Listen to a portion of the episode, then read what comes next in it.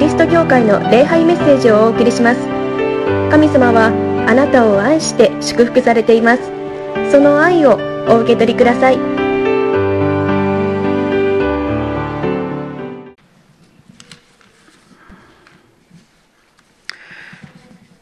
お祈りをいたします。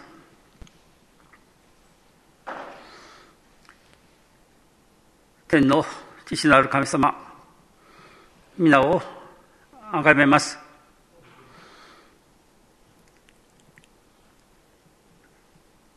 イエス・キリストが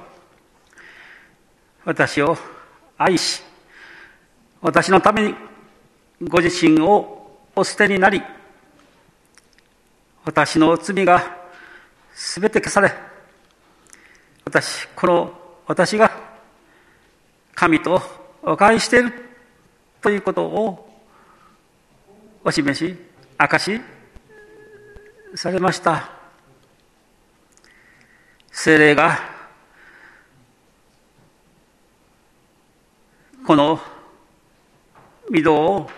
満たし私たちの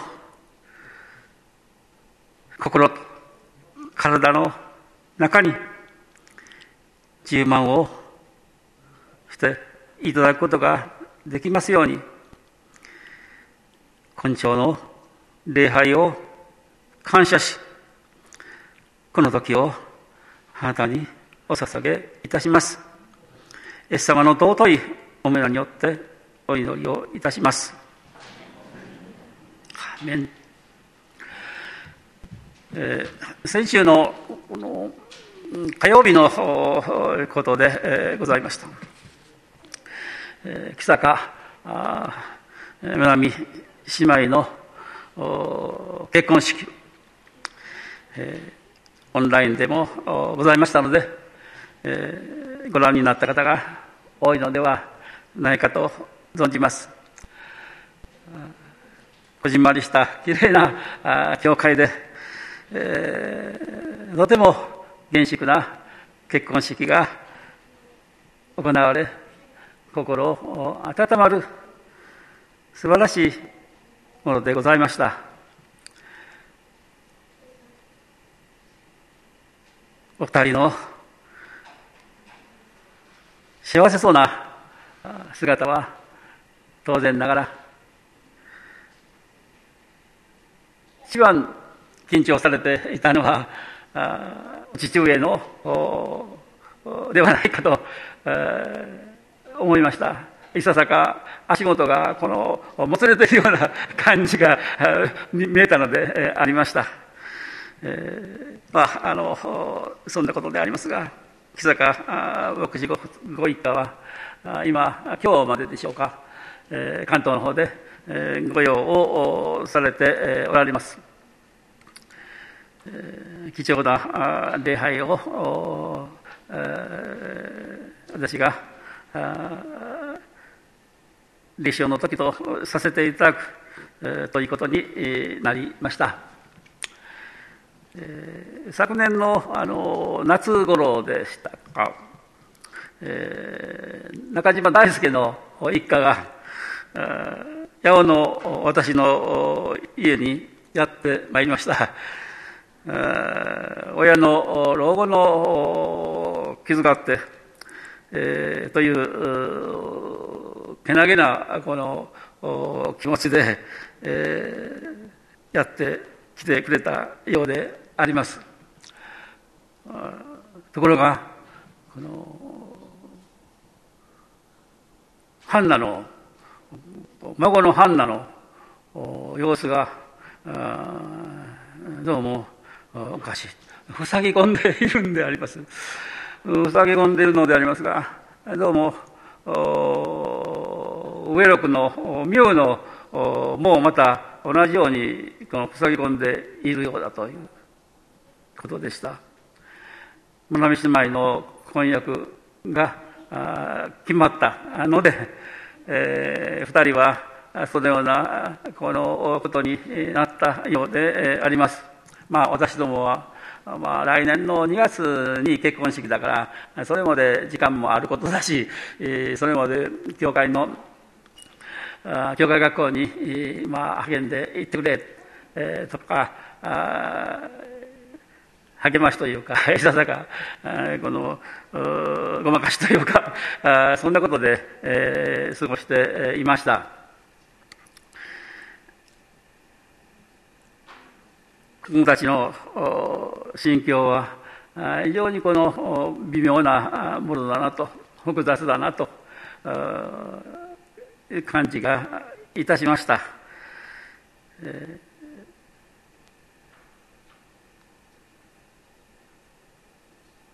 そんなこともございまして、今日はこのハンナの祈りという聖書箇所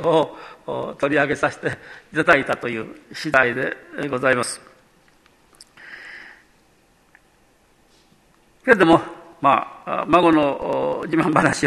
をする気はありません。今、司会者に読んでいただきましたように、栄光の座に、どなたを座していただくのかという、今の私たちクリスチャンのあるべき方をお話ししたいと、そのように思っている次第であります。我々の教会は以前に養子屋会というのがこう思っておりまして、え家庭集会を持っておりましたが、あ数箇所のありましたが、私の家でも引き受けすることになって、えー、お話は牧師と生駒兄弟や私が順番でお話をするということにしておりまして二人の嫁たちも参加をしてくれたので、えー、時には20名もほどの兄弟姉妹がおいていただいてそして夕食を共にしえまさに膝を突き合わせて、えー、飛沫をお互いに飛ばし合いながら楽しいひとときを持ったことを思い出すのであります。えー、その時に、えー、私の話はですね、えー、創世記から始めて、えーまあ、有名な人物について、えー、一人ずつ取り上げてお話ししようということにいたしておりました。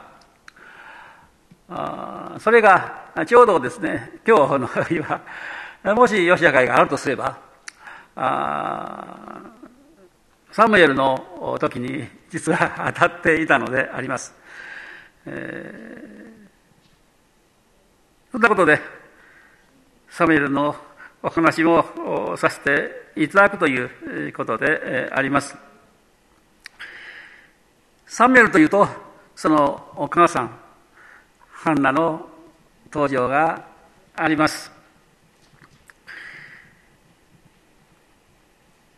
司会者にお読みいただいたところの前の部分ですが、少し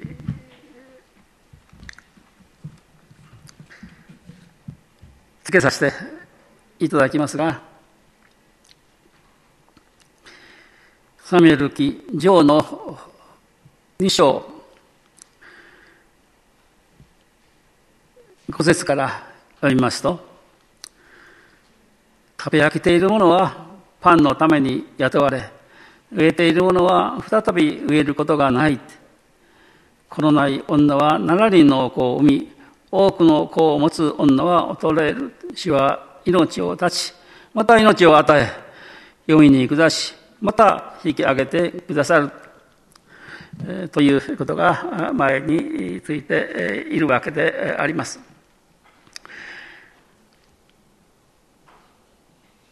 このサムエル記というのがいつ誕生したか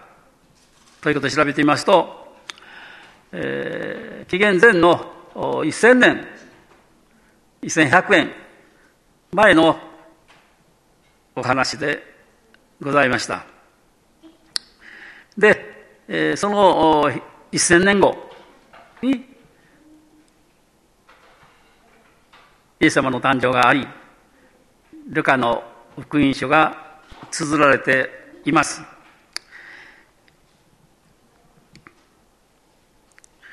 それが、ハンナの祈りと、そして、ルカの福音書が書かれました最初のところに、マリアの参加がありますが、このマリアの参加とほとんど似ている、極似しているということであります。ハンナのこの祈りと、そしてマリアの参加をこの並べてみますと、このようになります。どちらもこう開けるのは大変でしょうから、私の方でまとめさせていただきますが、サムエル上の2章の一節に、ハンナの祈りは、主にあって私の心は喜び、見救いを喜び祝うと読ませていただいた最初にあるわけでありますが、マリアの参加、ルカの一章の46節からでありますが、マリアの参加は、私の魂は死をあがめ、私の魂は救い主を喜び、称えます。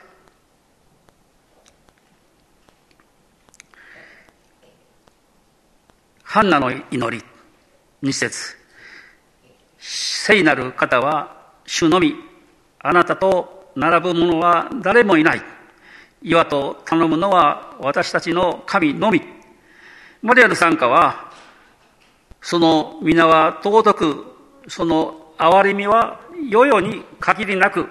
死を恐れる者に及びます。ハンナの祈り、おごり、高ぶるな、高ぶって語るな。思い上がった言葉を口にしてはならない。食べ飽きている者はパンのために雇われ、植えている者は再び植えることがない。主は貧しくし、また富ませ、低くし、また高めてくださる。マリアの参加は、主はその腕で力を振り、思い上がる者を打ち散らせ。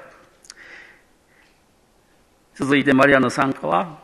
権力ある者をその座から引き下ろし、身分の低い者を高く上げ、飢えた人を食い物で満たし、止める者を空腹のまま追い返されます。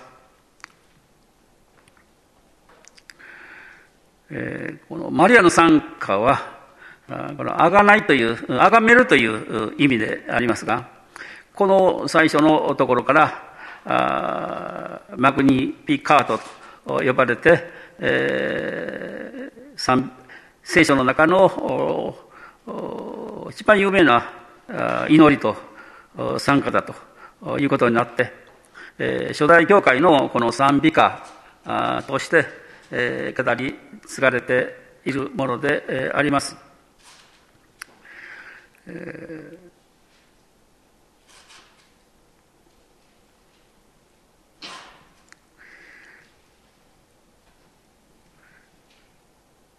まあ、要約しますとね、人類は死を恐れかしこむものと、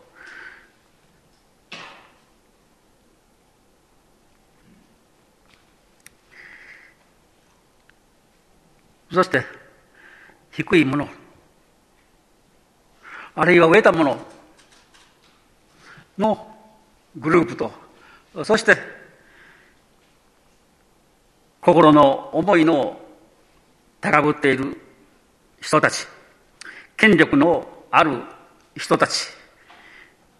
飛ぶ者と、そのように二つに分かれている。と、ハンナの祈りもマリアの参加も記しているのであります。このことがよく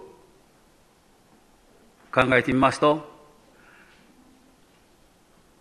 ルカの福音書ができた、できて、2000年後の私たち、そして世界の状況、日本の状況と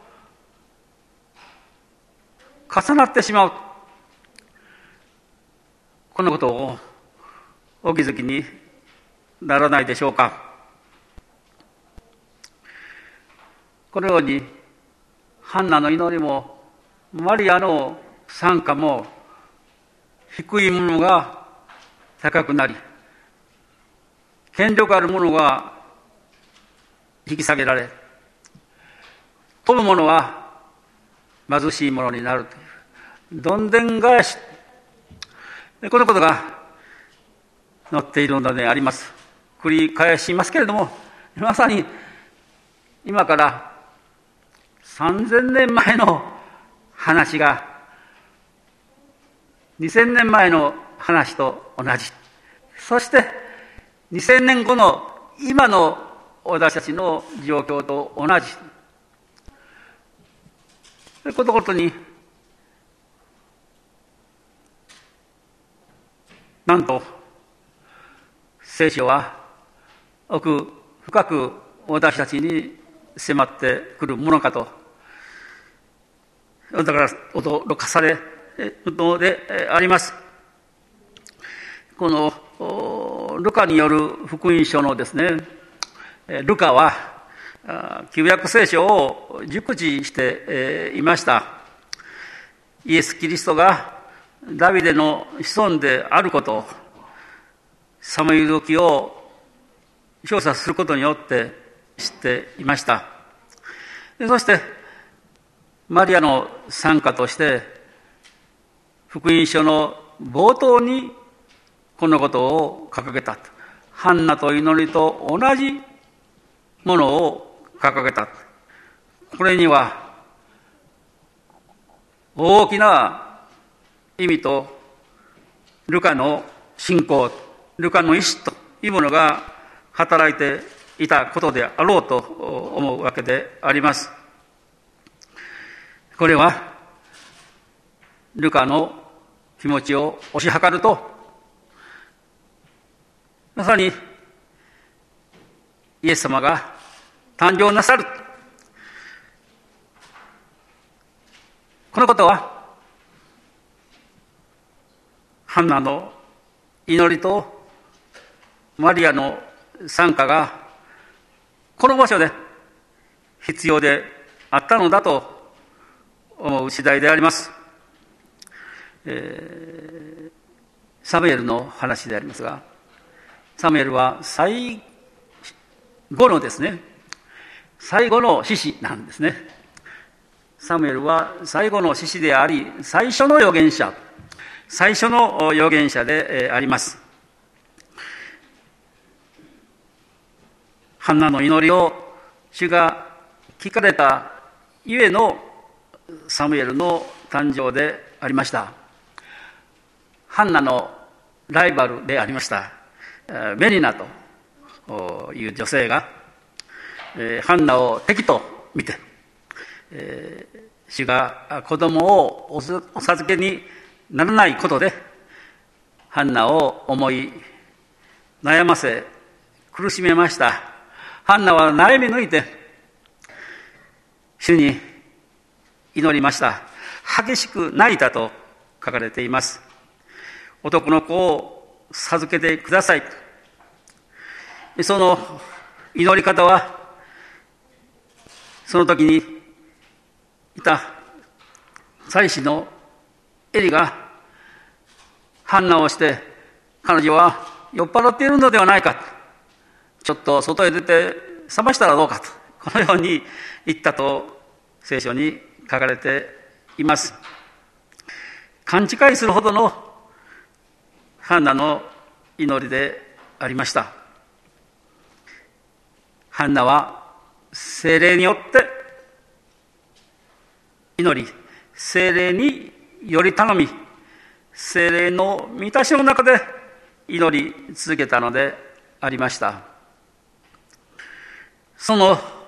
祈りを神様はお聞きになって、そしてサムエルが与えられた。その名は神というサムエルの意味でありますが、ハンナは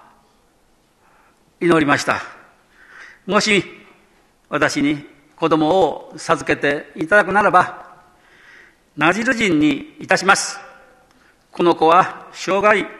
神に委ねます。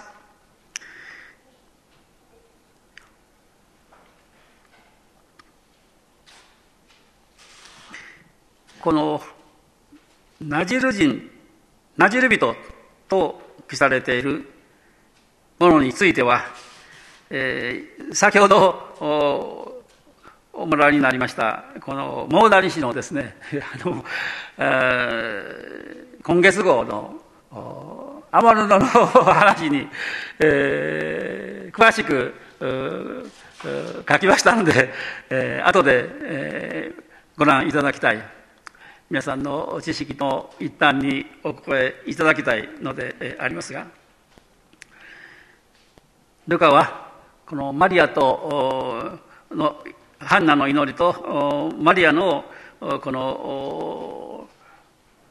参加がまさに精霊によって与えられたのだということ。そのことが重なっているのであります。精霊があなたに下り糸高き方の力があなたを進む包むとルカの一章の35節にございます。ハンナは自分と息子のサムエルを主に委ねました。ハンナのこの祈りのついて酔っ払ったのではないかという話でありますがあのウェスレーのですねウェスレーのあの説教の中にですね、えー、この方が出てきています。でウィスレーはどのように解説解説したのだろうかと言いますと読者の皆さんですね私たちのことですね、えー、精霊が働いてそしてハンナが酔っ払いのようになって、えー、そして祈ったとということについてですね。ウェスレーの時代もこの熱心に祈り、精霊を呼び求め、そしてですね、ここのところで間違ってしまう。人が多かったというのであります。熱狂してですね、えー、もう精霊に満たされたということで何かこの別の人物になったようなそういうふうなこの人間としての何て言うか高ぶりというようなものがですねどうしても出てくるこれに対してウェスレーはそうではあってはなりません精霊はもっとこのあなたあなた方にとって大切なものでありあなた方が熱狂するようなものではありませんと厳しく語っています。私も私たちも今ですね精霊を求める時であります。からこそイエス霊が正しく精霊を求めなさいということを聞くべきだろうと思う時代であります。しかしながら、時としてですね、精霊が働くときに、普通ではとても考えられないような力が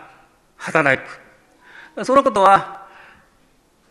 3000年前からですね、事実なんですよね。3年前から事実なんですよ。そのことが、ハンナの祈り、マリアの参加に現れているのであります。マリアが、このような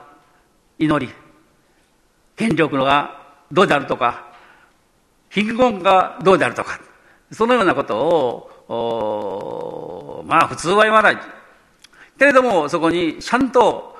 記されている。マリアもですね、イエス様をお腹に宿して、そして、えー、口に出したというマリアの参加でありますが、あマリアも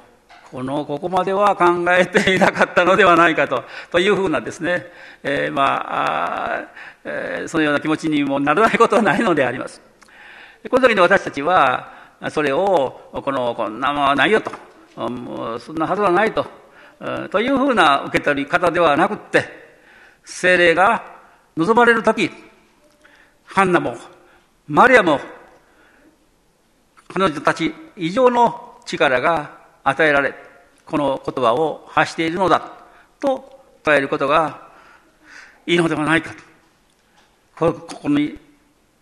記されていることが大切だったのだ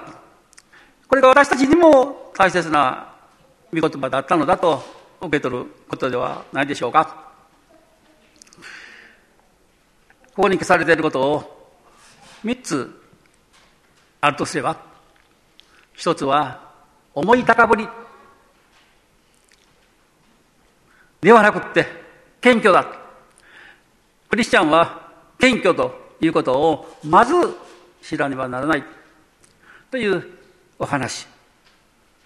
重要な点であります。謙虚についてお答えしたいという、衝動が あるわけでありますが時間もあれですから次にえー、させていただきたいと思いますが神様は高ぶるものを引きずり下ろされる。謙虚というものを私たちに教えていただける。ということを一つ。二つ目は？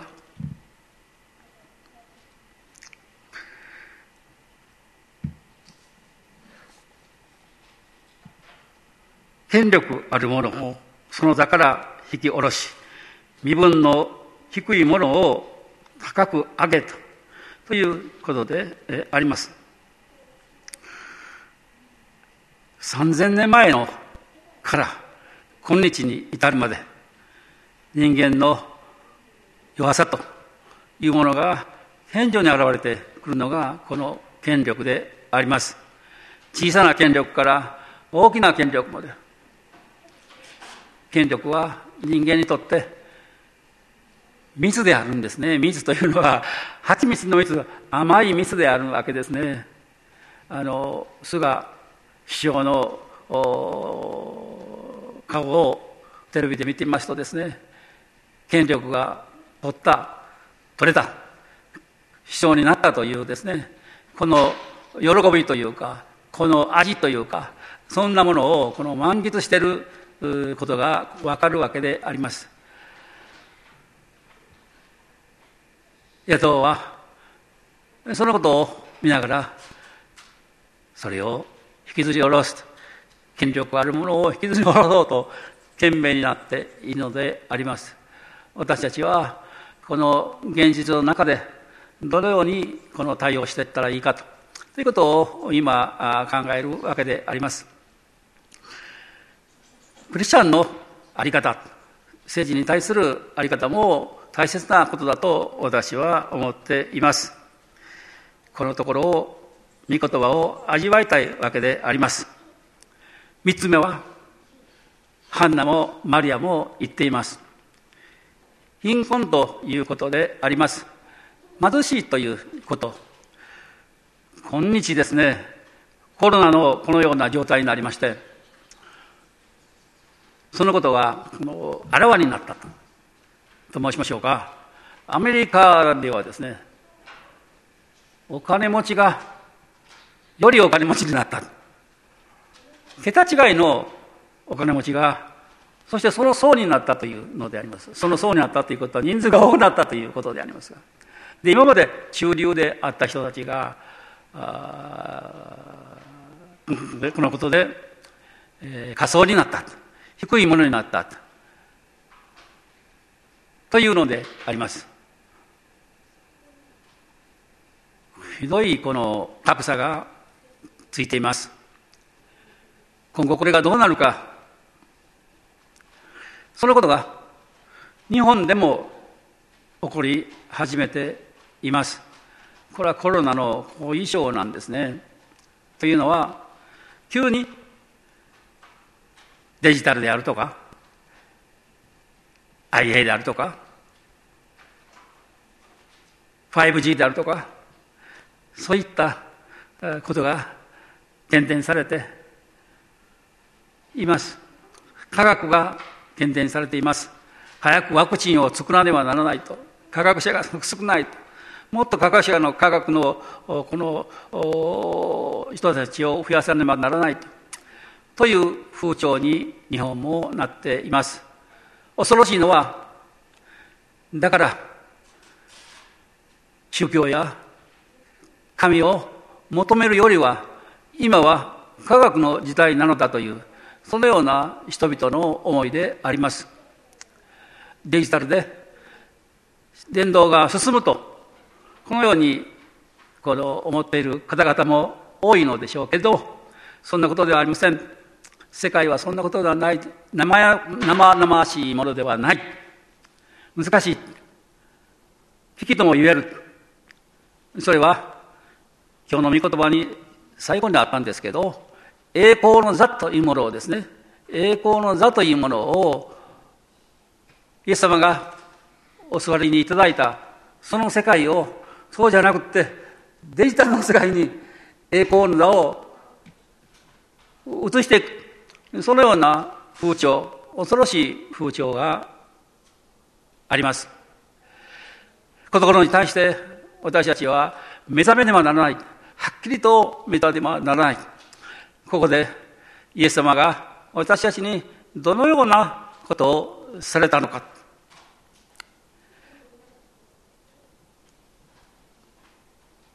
イエス様は人々が政治的に社会的に間違った道を歩め始め時にサミュエルがそうであったようにイエス様をこのように送られた。そしてその時にあった間違った方向というものを正す彼らの罪を許すから悔い改めて私を信じなさいこれがルカの福音でもありました私たちはまさにこの世界が最高のものをイエス様じゃなしに科学とに置き換えるこの風潮の中でもう一度イエス様の十字架を十字架での贖いをまたこの復活での希望を今こそ私たちは持つ。信仰をしっかりとしたものに持ち帰る。このことの必要性を感じたのであります。御言葉には栄光の座を貧しい者、低い者にこのお与えなさるという御言葉がございます。私は栄光の座というものを忘れ去ってはいけない。イエス様をその栄光の座にもう一度このお付けしているということをこう思い起こしそのイエス様を仰ぎ見てクリスチャンとしての本当に許された神の民としてのありようを祈り求めたいと思う次第でありますお祈りいたします天の父なる神様皆を崇めます。ハンナの名前の意味は、慈しみであるとあります。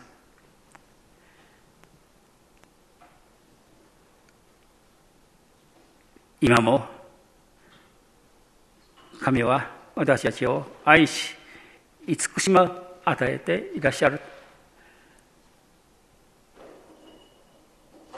栄光の座をどなたにという今3000年前の話と2000年前の話と今の話と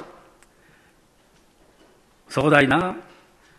御言葉の中のお話を伺いその中に私たち一人一人があるということの思います主をどうぞ